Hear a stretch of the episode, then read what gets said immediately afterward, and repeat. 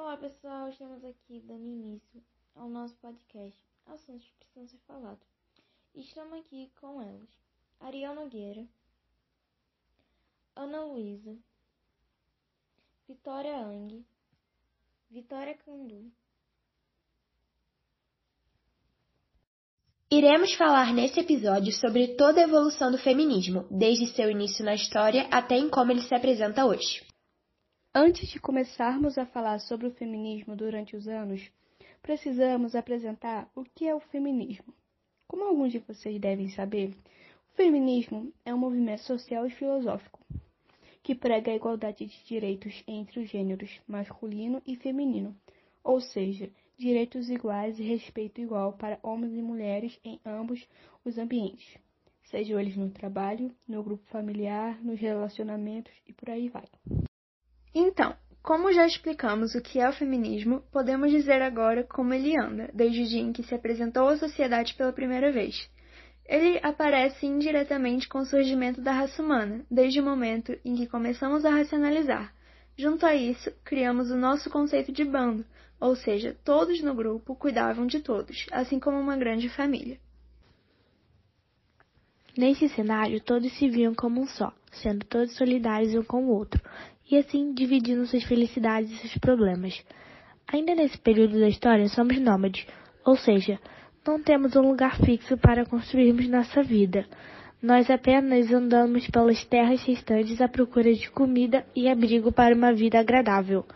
Com o passar do tempo, começamos a questionar o mundo ao nosso redor e nossa origem.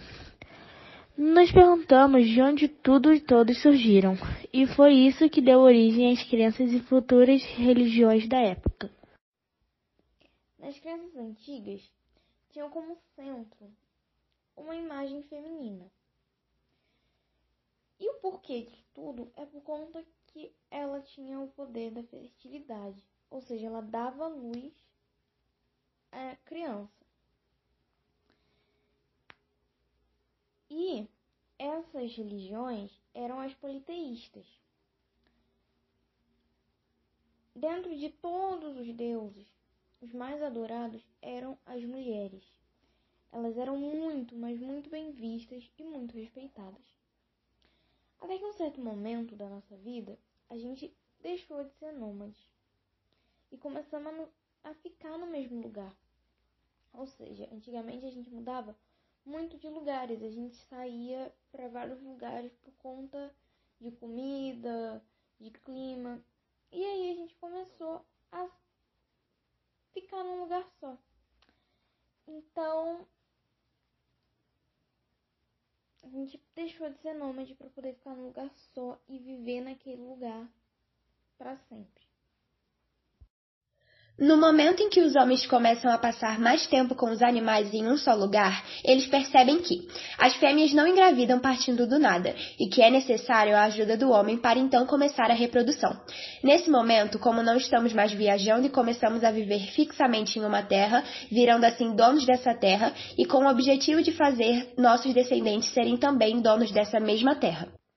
Com essa vontade de deixar a terra para apenas meus descendentes, vieram as primeiras demonstrações de superioridade do ser humano, que era do homem sobre a mulher. Isso ocorreu, pois, para ter certeza de que o filho que herdaria esse espaço de terra seria meu, e não de outra pessoa.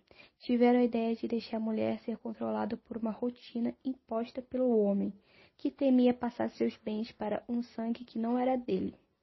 Assim, ele não precisaria se preocupar com o que a mulher faria, já que ela estaria, de certa forma, na palma de sua mão. Agora que a gente já viu como essa ideia de mulher ser inferior nasceu, a gente vai avançar um pouquinho no tempo, enquanto as mulheres começaram a se perguntar o porquê disso e queriam uma mudança nesse tratamento ela também era um membro da sociedade. Então ela queria também o seu direito como mulher. Pois antigamente, né, como a gente já viu, era só os homens que tinham isso. E as mulheres começaram a querer também ter os mesmos direitos, certo? Essa vontade de igualdade foi denominada de feminismo. O feminismo, quando foi ganhando mais força conforme os séculos, começa a ter suas primeiras manifestações de força, sendo apoiado por cada vez mais pessoas. Com isso, surgiram cada vez mais lutas pelos direitos, sendo uma das primeiras o sufrágio feminino. Ele foi e ainda é um movimento político que dá às mulheres o direito ao voto e a escolha de seus eleitores, dando o direito de manifestar suas escolhas e caminhos políticos. E por aí foram começando as ondas do feminismo pelo mundo. Conforme esses movimentos iam ficando cada vez mais comuns, também houveram os de maior potência e impacto naquele tempo. Um deles aconteceu durante a Revolução Francesa, onde as mulheres eram a maioria. Então se tornou necessário para o povo na guerra que as mulheres fossem encorajadas a lutar juntamente com os homens. Porém, isso se torna apenas momentâneo, pois, logo após a Revolução, elas se tornam submissas novamente.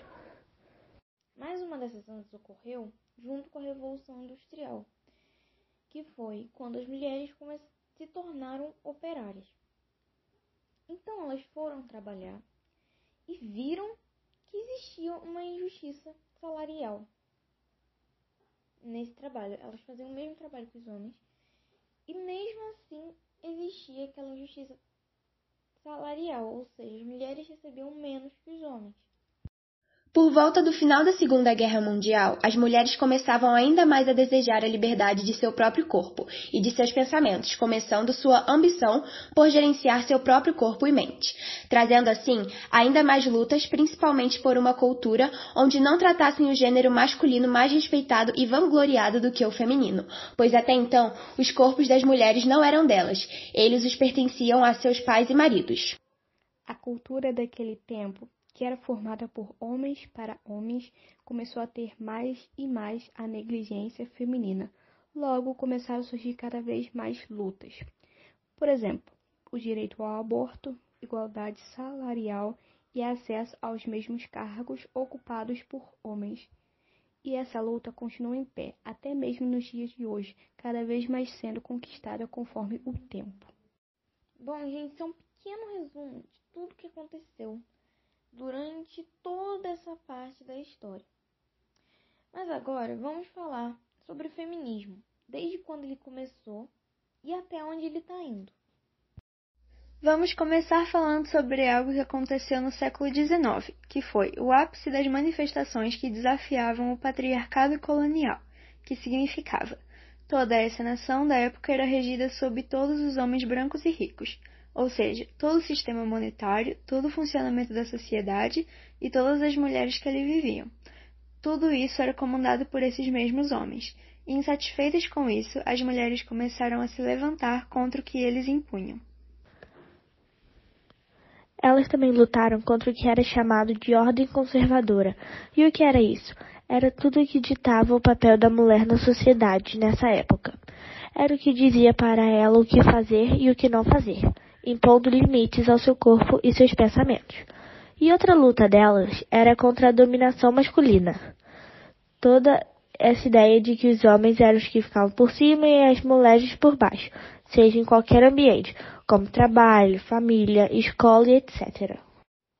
Enquanto isso, no Brasil Império, estava na Constituição de 1891 que ela não excluía as mulheres, mas diziam que elas eram cidadãs dotadas de direitos, além dos de cuidar da casa, do marido, dos filhos.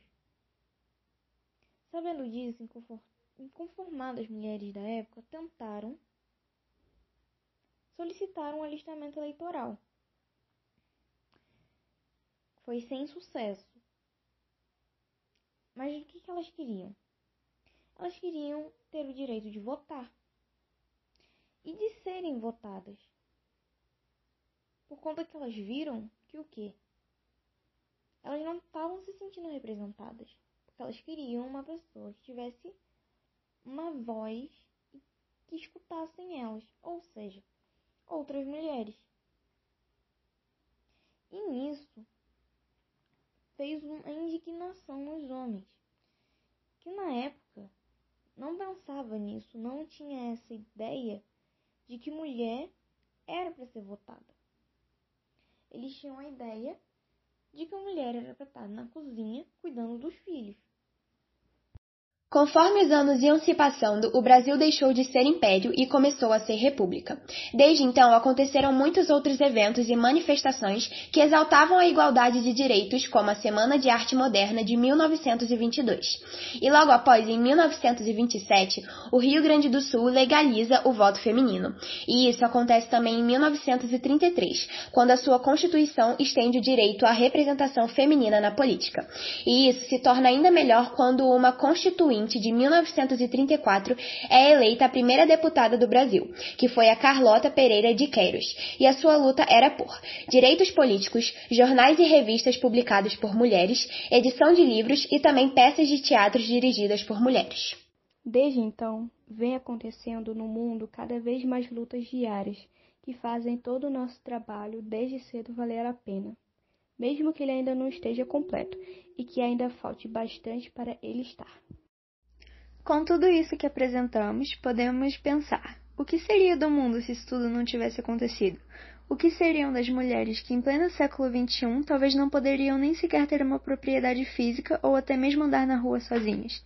E é aí que começamos a entender cada vez mais o sentido de nossas lutas, que permanecem de pé até nos dias de hoje. Então, gente, esse foi mais um episódio de assuntos que precisam ser falados com o tema Evolução do Feminismo. Então eu aguardo vocês para uma próxima. Beijo, gente. Até o próximo episódio. Tchau!